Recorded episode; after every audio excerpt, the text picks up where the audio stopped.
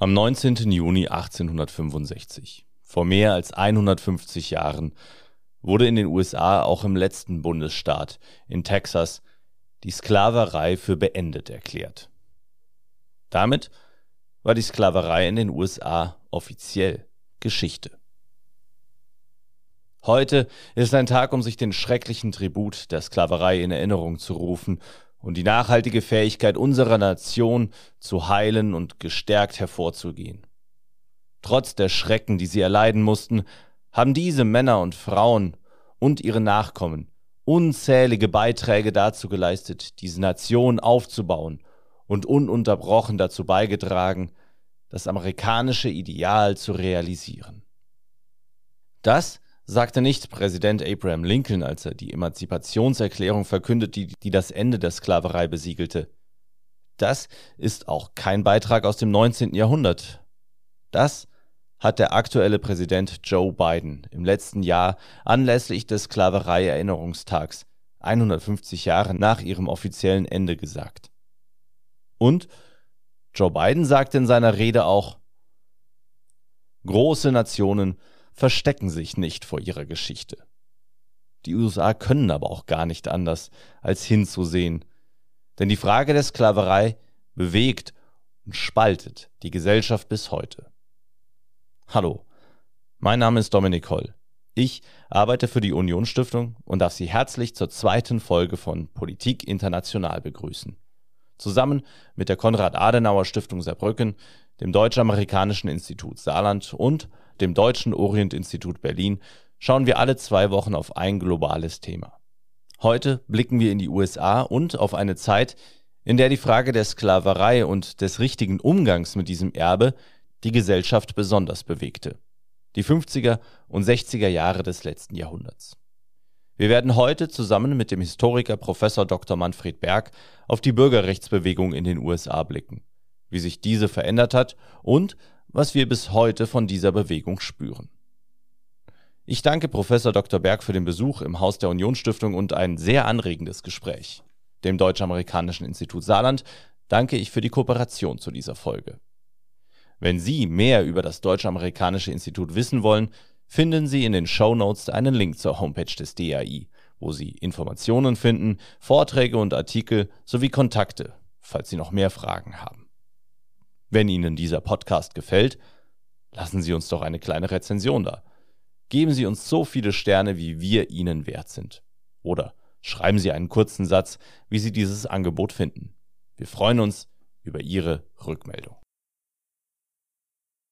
Das Jahr 1619. Das ist in der Geschichte der USA ein mittlerweile sehr präsentes Jahr, denn es ist das Jahr, in dem das erste Schiff an der heutigen US-amerikanischen Küste, damals britische Kolonie Virginia, landete und seine spezielle Fracht auslud und verkaufte. Die Fracht, das waren Menschen, genauer gesagt Sklaven. Die Sklaverei in den USA hat bis heute Auswirkungen auf die US-amerikanische Gesellschaft und ist eben in den gesellschaftlichen und kulturellen Debatten und auch in der Politik eigentlich omnipräsent.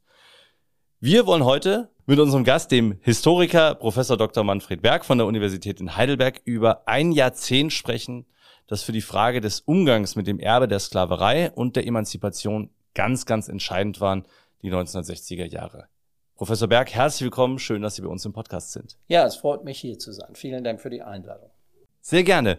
Und wir wollen beginnen mit dem Mann, den jeder kennt. Er war immer adrett gekleidet in seinem dunklen Anzug und seinem wollenen Mantel, wenn es zu kalt wurde.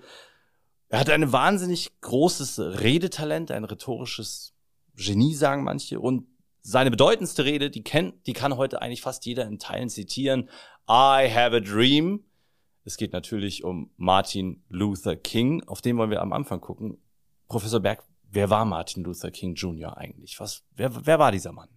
Martin Luther King Jr. 1928 geboren, stammte aus der schwarzen Mittelklasse von Georgia, kam mhm. aus Atlanta, wo sein Vater schon Reverend, also äh, Pfarrer war und er ist ebenfalls in dessen Fußstapfen getreten, hat im Norden, also am, in Boston studiert, auch promoviert und äh, hat dann 1955 seine erste Pfarrstelle in Montgomery, Alabama angetreten und ist dort im Grunde genommen äh, rekrutiert worden von der örtlichen Gruppe der National Association for the Advancement of Colored People, äh, einen Busboykott mitzuorganisieren, der zunächst einmal nur für kurze Zeit angelegt war, dann aber über ein Jahr dauerte und mhm. tatsächlich dann auch zur Desegregation der äh, Busse in Montgomery führte. Und äh, dieses Ereignis hat den damals ja noch sehr jungen, er war gerade 26, diesen noch sehr jungen Mann, äh, zu einer nationalen und später auch internationalen Figur gemacht, die als die charismatische Führungspersönlichkeit der schwarzen Bürgerrechtsbewegung der 50er und 60er Jahre gilt. Die ähm, Geschichte der Bürgerrechtsbewegung ist lange geschrieben worden unter dem Paradigma von Montgomery bis Memphis, also 1968, am 4. April ist äh, Martin Luther King ja in Memphis, Tennessee ermordet worden. Ja. Ähm, King steht, das kann man wohl deutlich sagen, wie kein anderer für das Konzept der Nonviolent Direct mhm. Action, des gewaltlosen äh, Widerstandes durch zivilen Ungehorsam gegen die rassistischen Segregationsgesetze. Und äh, ich denke, er ist nach wie vor zu Recht die, äh, auch historisch, die Figur, die diese Nonviolent Direct Action repräsentiert, die für die gewaltlose Bürgerrechtsbewegung und ihre äh, dann ja doch auch durchaus epochalen Erfolge in äh, den frühen 60er, Mitte der 60er Jahre steht. Jetzt haben Sie als Stichwort äh, genannt, er, ist ein, er stammt eigentlich aus der Mittelklasse, er war Pfarrerssohn, ist dann selbst auch Pfarrer geworden. Das klingt für mich, als hätte er eigentlich ein recht behütetes Leben gehabt, ist recht behütet aufgewachsen, hatte dann einen vernünftigen Job. Wenn wir heutzutage, das ist wirklich jetzt so eine, so eine heutige Perspektive, auf Proteste blicken, dann ist das ja häufig ein Protest von Menschen, die unterdrückt werden, die ähm, eben keinen Zugang zu bestimmten Institutionen haben. Wie passt das eine zum anderen zusammen? Oder verstehen wir, wenn Sie sagen heute ähm, Mittelklasse damals, ver versteht man da etwas anderes darunter? Also das ist zum einen sehr wichtig. Unter Mittelklasse verstehen wir, was die afroamerikanische Mittelklasse betrifft, äh, eine sehr schmale Schicht mhm. von Leuten, die relativ gesicherte Jobs haben, teilweise bei der Regierung, äh, teilweise als kleine Geschäftsleute, die überwiegend die sogenannte Black äh, Community als Kunden haben. Äh, und wir haben eben auch äh, als besonders prestigeträchtig äh, die, die Reverence. Das ist eigentlich sozusagen der prestigeträchtige Titel in der Black Community im Süden Mitte des 20. Äh, Jahrhunderts. Ich möchte aber äh, zunächst einmal auch dem Eindruck entgegentreten, bei der Bürgerrechtsbewegung handele es sich um eine Bewegung, die aus äh, verschärfter Unterdrückung hervorgegangen sei. Im Gegenteil. Gerne, ja. Im Gegenteil. Okay. Die ähm, Voraussetzungen für diese Bürgerrechtsbewegung bestand darin, dass sich die äh, Bedingungen eigentlich verbessert hatten nach dem Zweiten Weltkrieg. Viele okay. afroamerikanische Veteranen kamen nach Hause, sie hatten am Sieg über eine selbsternannte Herrenrasse mitgewirkt. Es war insgesamt eine ökonomische Boomzeit, von der auch die schwarze Bevölkerung durchaus profitierte. Es war eine Zeit der großen Erwartungen, an denen auch die Afroamerikaner teilhaben wollten. Sie haben ihren Teil des American Dreams mhm. eingefordert. Es ist eine oft zu hörende Fehlperzeption, dass äh, soziale Bewegungen immer dann entstehen, wenn die Unterdrückung und die Not besonders ähm, besonders scharf sind. Dem ist nicht so. Im Gegenteil, es sind meistens und soziale Bewegungen, auch das muss man mal äh, ganz deutlich sagen, werden in aller Regel nicht von den Verdammten dieser Erde geführt. Die haben nämlich gar keine Zeit und gar keine Ressourcen, um das zu tun, sondern es sind, sie brauchen Bildungsressourcen und sie brauchen eine gewisse materielle Sicherheit, um sich gegen Unterdrückung auflehnen zu können. Und sie müssen vergleichsweise immun gegen Repressalien sein. Und das ist etwas, was Martin Luther King mitbrachte, denn er war ja Pfarrer einer ja. schwarzen Gemeinde. Ja. Also das, das wäre jetzt auch meine Frage gewesen. Also konnte er nur zu dieser Person, zu dieser Ikone werden, die wir heute kennen, weil er eben auch schon so ein gewisses Prestige mitbrachte? Ja, aber wir sollten auch die Bedeutung von Persönlichkeit hm. in der Amerikaner, äh, in der Geschichte insgesamt nicht unterschätzen. Es gab viele, nicht äh, es gab viele Reverends, ja. die in äh, der Bürgerrechtsbewegung aktiv äh, waren und auch viele, die gut reden konnten. Das ist ja. Teil der Job Description, wenn ja. man das mal so nennen äh, darf. Aber King war schon eine besondere Persönlichkeit. Er war eine charismatische Persönlichkeit. Er war bereit, auch äh, den Weg zum Beispiel ins Gefängnis anzutreten. Er war bereit, ähm, sich dieser Sache zu verschreiben äh, und er war sicher auch eine begnadete, hatte ein begnadetes äh, rhetorisches Talent. Ähm, ich würde schon ihn durchaus für eine außerordentliche Person, Persön historische Persönlichkeit halten. Und äh, was ihn ja auch zu dieser besonderen Persönlichkeit macht, bis heute, ist, dass er auf den friedlichen Protest gesetzt hat. Gab es denn einen bestimmten Grund, dass er genau darauf gesetzt hat. Wir werden gleich auf äh, einen anderen ähm, berühmten Charakter zu sprechen kommen, der einen ganz anderen Weg gewählt hat, obwohl er eine ähnliche Analyse vorgenommen hat. Warum? Also zunächst einmal muss man auch wieder sagen, die Bürgerrechtsbewegung begann ja nicht mit Martin Luther King, sondern es gibt eine lange Tradition. Die National Association for the Advancement of Colored People, die NAACP, wurde schon 1909 gegründet. Mhm. Äh, und auch die NAACP hat sich im Wesentlichen auf friedliche Mittel oder hat sich auf friedliche Mittel kapriziert, also insbesondere auf den Rechtsweg und, das, äh, und die politische Mobilisierung der äh, schwarzen Bevölkerung. Es wäre ein Missverständnis zu glauben, dass Pazifismus, Gewaltlosigkeit in der Black Community in den USA eine besondere Tradition hat. Im Gegenteil, ähm, also bewaffnete Selbstverteidigung äh, war immer auch etwas, an dem man zum Beispiel die Mannesehre ausgerichtet hat. Das war nicht anders als bei weißen Amerikanern. Mhm. Äh, deswegen war das auch sehr äh, umstritten. Nonviolent Direct Action bedeutete, die Rassengesetze des Südens bewusst herauszufordern, bewusst zu übertreten, um Gewalt zu provozieren und damit klare moralische Fronten zu schaffen. Okay. Äh, ganz wichtiger okay. Gesichtspunkt war das Fernsehen, das entsprechende Bilder lieferte. Äh, aus Birmingham, als äh, die Polizei mit Hochdruckschläuchen und bissigen Hunden gegen friedliche Demonstranten vorging. Man könnte vieles mehr hier nennen. Äh, es war also auch ein politisches Kalkül, mhm. das dahinter stand, nämlich die äh, äh, rassistische Gewalt zu, gegen friedliche Demonstranten, die etwas völlig Selbstverständliches taten, zum Beispiel einen Hamburger an einer Imbisstheke zu bestellen oder der Versuch, ihr Wahlrecht auszuüben. Und äh, damit die amerikanische Öffentlichkeit unter Druck zu setzen und auch die Bundesregierung unter Druck zu setzen, dass in einem Land, das sich selbst als Demokratie, als Führungsmacht der, der freien Welt versteht, auch das ist ein ganz wichtiger Gesichtspunkt, der Kalte Krieg ja, als ja. Hintergrund, äh, dass in diesem Land die Unterdrückung friedlicher amerikanischer Bürgerinnen und Bürger nicht länger hingenommen werden kann. Und diese Strategie war erfolgreich, vor allem dann in den, weil dann die Administration John F. Kennedys und Lyndon B. Johnsons äh, entsprechende Gesetze dann äh, zwischen 63 und 65 auch tatsächlich auf den Weg gebracht haben. Mhm. Jetzt haben Sie aber gesagt, ähm, also auch wenn dahinter eine Strategie stand und das sehr bemerkenswert war, wie Martin Luther King das ähm, genutzt und äh, umgesetzt hat auch, gab es aber auch die andere Seite eben auch den gewaltsamen Widerstand.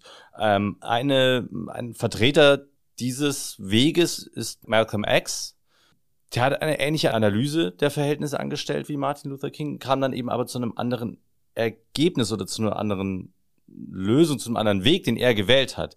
Äh, wer war denn genau Malcolm X und warum hat er sich für diesen Weg entschieden? Also ich würde zunächst einmal bestreiten, dass äh, die Analyse von Martin Luther King und Malcolm X äh, wirklich so viel miteinander zu tun hatten. Okay. Martin Luther King war durchaus davon überzeugt. Er hat sich sicher im Verlaufe seines späteren Lebens in der zweiten Hälfte der 60er Jahre äh, stärker radikalisiert. Das hatte mit dem Vietnamkrieg vor allem zu tun. Aber Martin Luther King war im Wesentlichen davon überzeugt, dass die amerikanische Gesellschaft eigentlich die richtigen Ideale vertritt, wenn sie sie denn nur leben würde.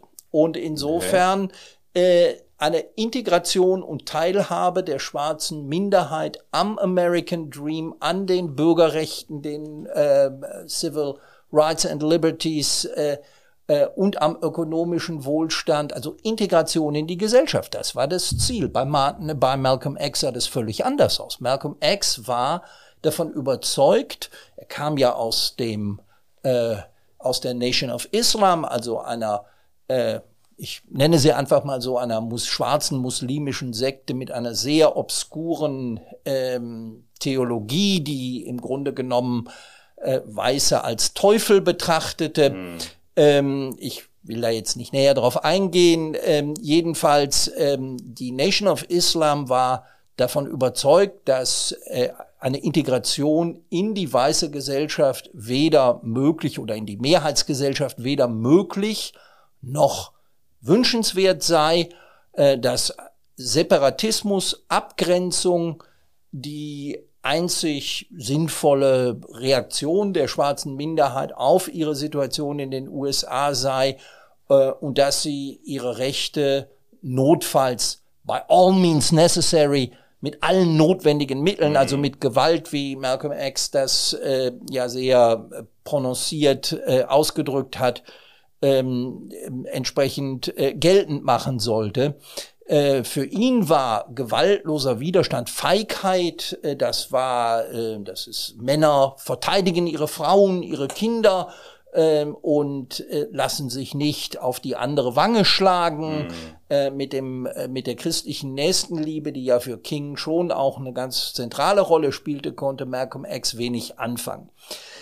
Wir haben heute eine gewisse Tendenz in den vergangenen 20, 25 Jahren, Malcolm X und Martin Luther King als gleichrangige Figuren in der Geschichte der schwarzen Bürgerrechtsbewegung zu äh, sehen. Das ist eine Position, äh, die heute auch Mainstream ist in der Geschichtswissenschaft. Ich vertrete hier eine klar an, entgegengesetzte ja, Ansicht. Okay. Malcolm X hat sich von der Bürgerrechtsbewegung immer ferngehalten. Er hat äh, sie, er hat, er und Martin Luther King haben sich nur ein einziges Mal getroffen im Leben. Also von einer Kooperation zwischen den mhm. beiden kann im Grunde genommen keine Rede sein, auch nicht nach seinem Bruch mit der Nation of Islam, die dann ja zu seiner Ermordung, der dann ja zu seiner Ermordung geführt hat. Okay.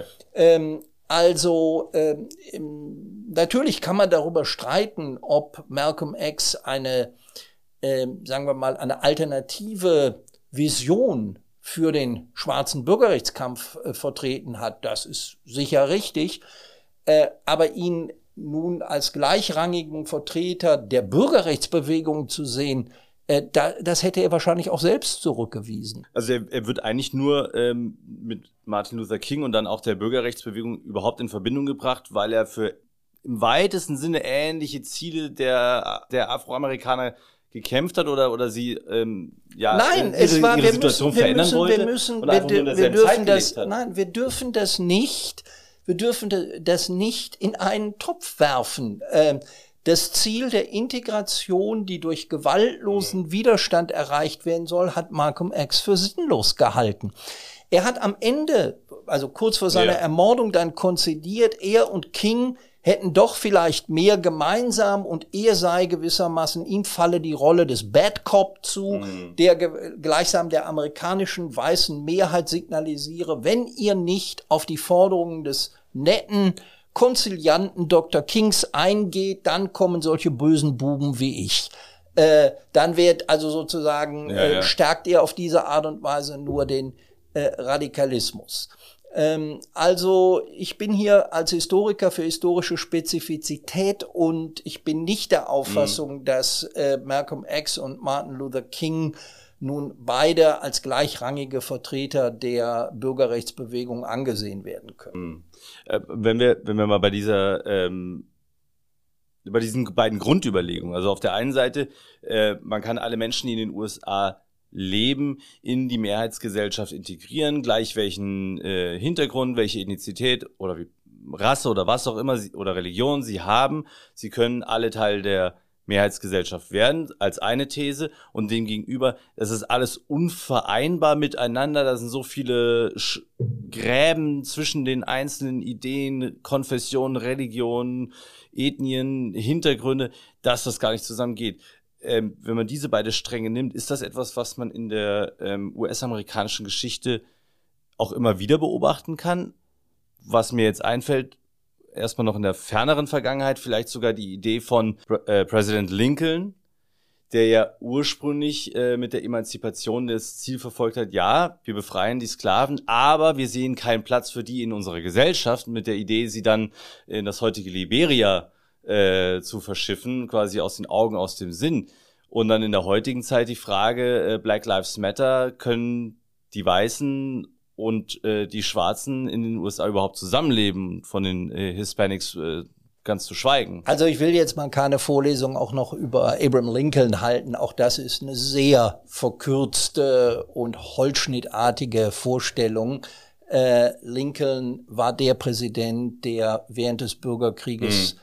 Auf die Abschaffung der Sklaverei hingearbeitet hat, dass das nicht sein erstes Ziel war, dass sein Hauptziel im Bürgerkrieg die äh, Bewahrung der nationalen Einheit ja. der Union war. Das ist unstrittig, aber äh, er ist spätestens ab 1862 zu dem Schluss gekommen, dass zur Erreichung dieses Ziels die Abschaffung der Sklaverei erforderlich war. Mhm. Und in dieser Logik lag dann auch, äh, auch das muss man ja klar sehen, nach dem Bürgerkrieg wurden drei Amendments, drei Verfassungszusätze erlassen, die dann ab 1870 dazu führten, dass zumindest auf dem Papier die früheren Sklaven gleichberechtigte Bürger der USA waren. Ja.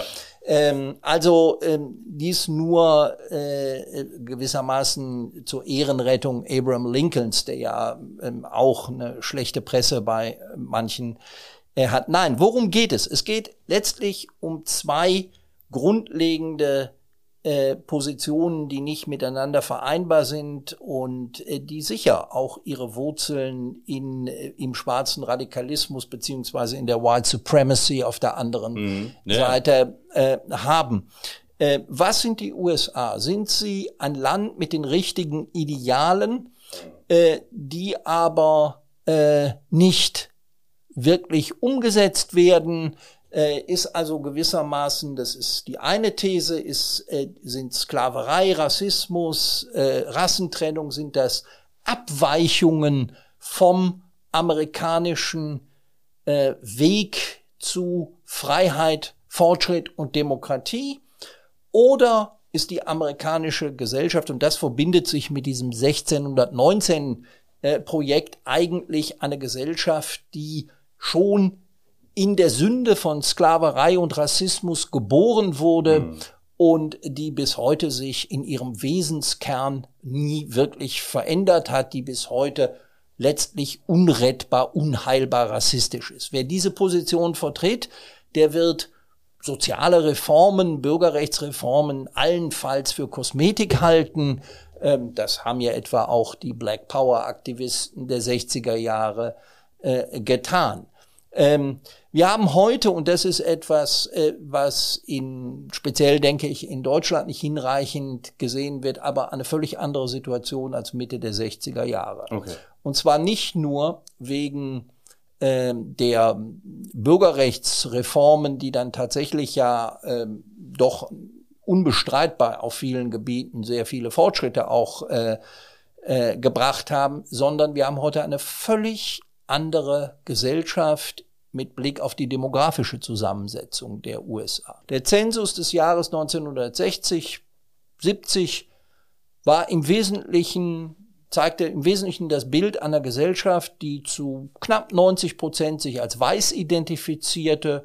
Der Rest waren Afroamerikaner, Hispanics, Asiaten, wurden noch gar nicht gezählt okay. in dieser Zeit. Die waren noch keine eigene Zensuskategorie. Wir haben heute die Lage, dass ähm, der Anteil der Euro-Amerikaner unter 60 Prozent gefallen ist und um das Jahr 2045 unter 50 Prozent fallen wird. Das ist keine, kein Alarmismus, das ist eine Tatsache. Das ist, ja, wird demografisch passieren.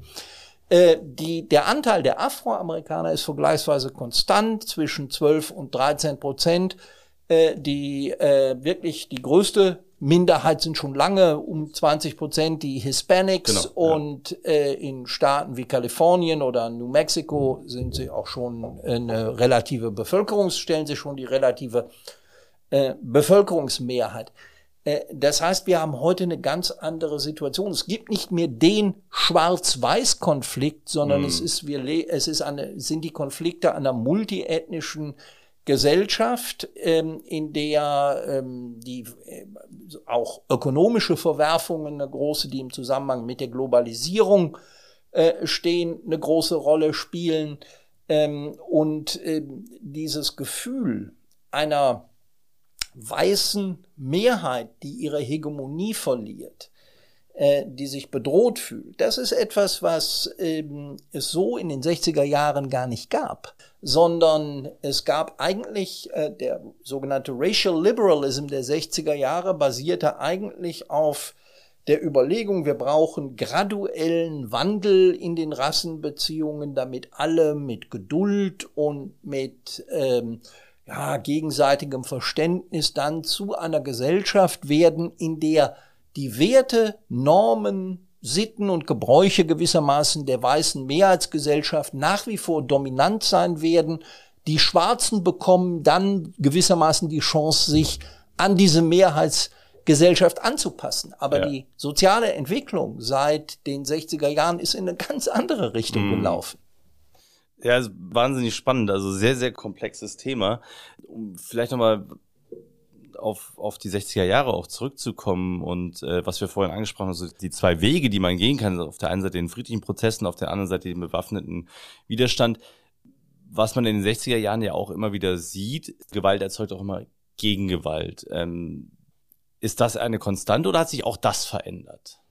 Also natürlich hat sich vieles verändert, aber ich will zunächst einmal bei den äh, Kontinuitäten mm. beginnen. Eine Kontinuität liegt ganz sicher in dem nach wie vor unleugbaren strukturellen Rassismus des amerikanischen Justiz- und Polizeisystems. Mhm. Der Auslöser für die sogenannten Ghetto Riots der 60er Jahre waren fast immer Übergriffe der Polizei, der damals noch äh, fast ausschließlich weißen Polizei ja. Äh, gegen Schwarze, die dann zu entsprechenden ähm, Gewaltaktionen geführt haben.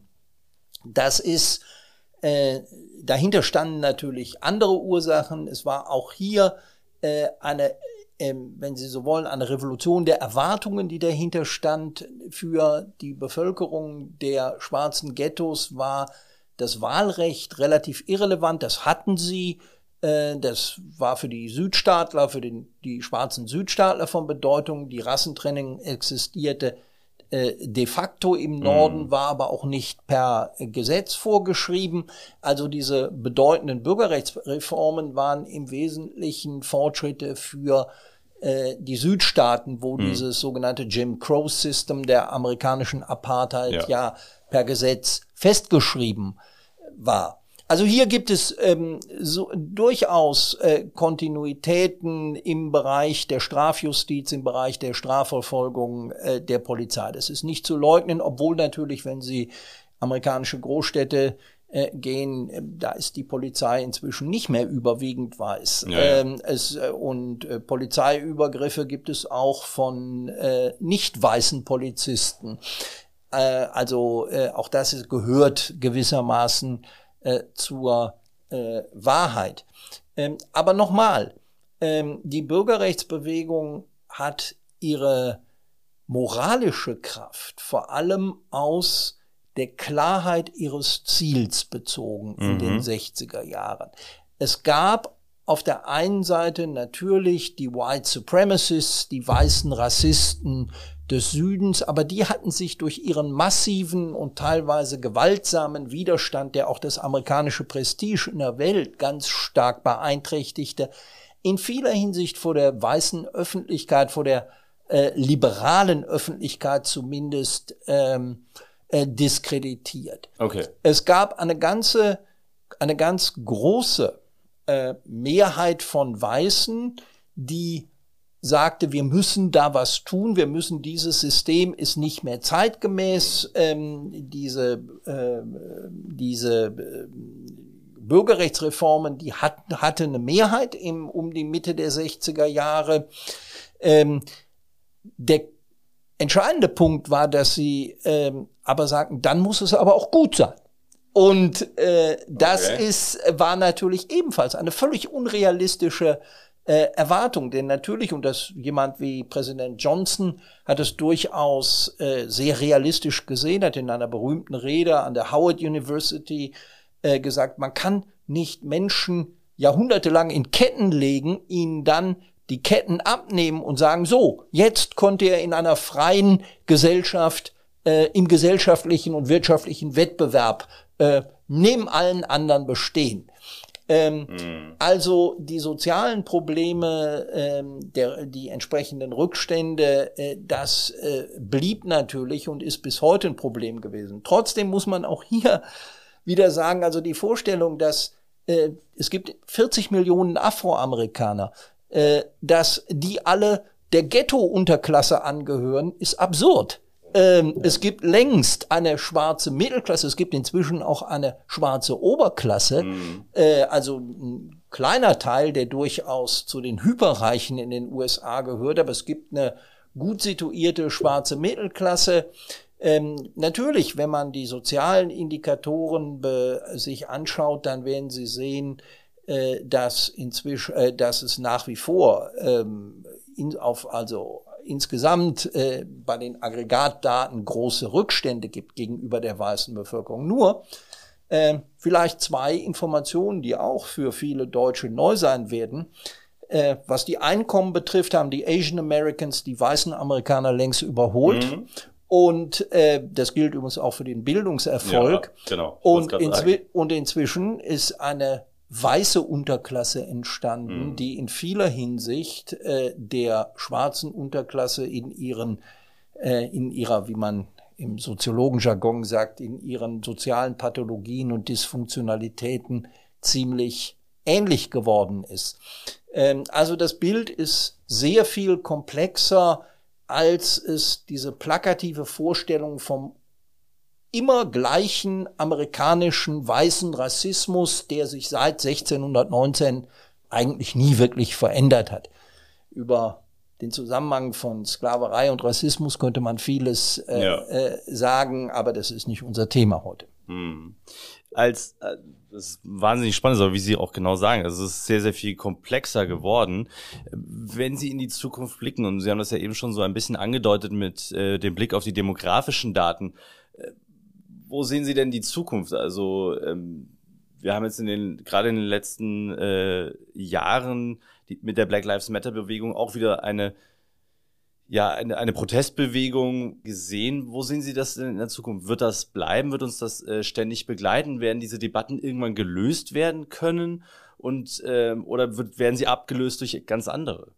Nein, also wir müssen uns von der Vorstellung verabschieden, dass die USA jemals eine Art Multikulti-Paradies werden. Das mhm. werden übrigens auch die westeuropäischen Gesellschaften nicht, sondern äh, wir haben es in äh, den USA ebenso wie in Europa mit einer fundamentalen demografischen Transformation zu tun die erhebliche soziale und politische Polarisierung bewirkt hat, ich gebe zu, dass ich 2008 äh, bei der Wahl Barack Obamas relativ hoffnungsfroh war, äh, dass es so etwas wie zumindest ein postrassistisches Amerika geben würde. Ich gestehe, dass ich die Schärfe des Backlash, der dann ja dazu geführt hat, dass äh, Donald mit Donald Trump eine rechtspopulistische Revolte dann auch tatsächlich ins Weiße Haus mm. äh, Einzug gehalten hat, dass äh, auch ich das nicht vorhergesehen habe. Historiker sind keine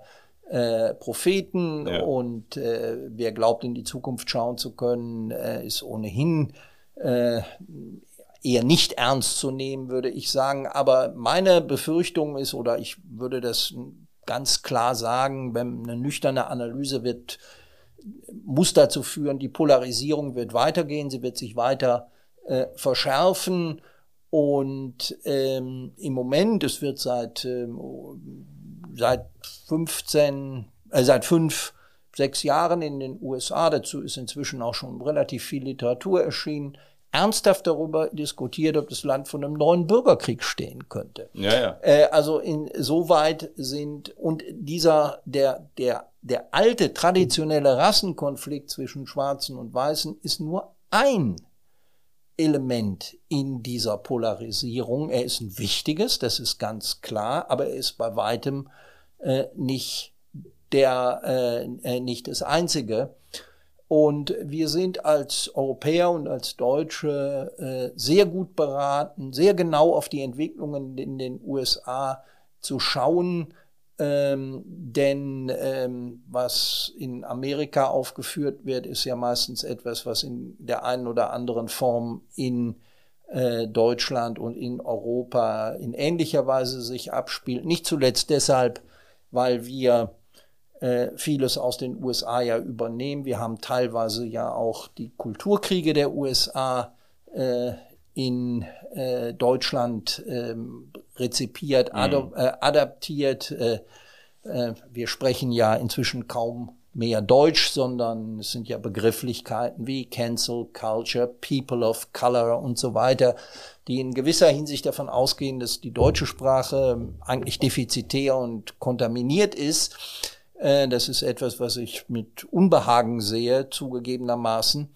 Also wir sind gut beraten, äh, hier genau hinzuschauen und äh, aber auch nicht kurzschlüssig die Spezifika der amerikanischen, die historischen und kulturellen Spezifika der amerikanischen, des amerikanischen Falles einfach auf Deutschland zu übertragen. Ähm, Deutschland hat gewiss seine eigene Geschichte, ja. die ähm, uns schwer auf den Schultern lastet, durchaus zu Recht und nachvollziehbar. Aber äh, es ist eben eine andere Geschichte, eine andere Geschichte des Rassismus als die in den äh, USA. Und ja. äh, das sollte man immer im Blick behalten. Professor Berg, vielen herzlichen Dank für das sehr, sehr spannende, sehr interessante Gespräch. Ich habe nochmal viel gelernt und äh, ja, ich denke, wir werden das also ich persönlich und ich denke auch hier in dem Podcast werden wir diese Frage sicherlich noch das. Es war mir ein Vergnügen, wenn Sie mir gestatten, darf ich vielleicht Werbung in eigener Aber Sache machen. Ich werde im äh, kommenden Jahr im Verlag Clade Cotta eine große Geschichte der Polarisierung der USA seit den 60er Jahren äh, veröffentlichen. Vielleicht, wenn Sie interessiert sind, ähm, können wir dann dann ja unser Gespräch wieder aufnehmen. Sehr gerne und äh, für alle, die sich dafür interessieren, jetzt schon vormerken, äh, das Buch von Professor Dr. Manfred Berg, Uni Heidelberg. Im nächsten Jahr kommt es dann raus zur Polarisierung. Herzlichen Dank für das Gespräch. Bitte sehr. Professor Dr. Manfred Berg im Gespräch über die Bürgerrechtsbewegung in den 50er und 60er Jahren in den USA, deren Radikalisierung und was wir bis heute noch davon spüren. Und in der nächsten Woche spreche ich dann mit Dr. Andreas Reinige vom Deutschen Orient-Institut in Berlin. Ich freue mich, wenn Sie dann wieder einschalten und ich würde mich natürlich auch freuen, wenn Sie uns Feedback geben, wie Sie diese Folge fanden. Und wenn Sie Fragen haben an Professor Dr. Berg, wenn Sie Fragen an unsere Gäste haben oder wenn Sie einen Themenvorschlag haben, schreiben Sie uns podcast at unionstiftung.de. Ich freue mich auf Ihre Rückmeldung und wir hören uns in der nächsten Folge wieder.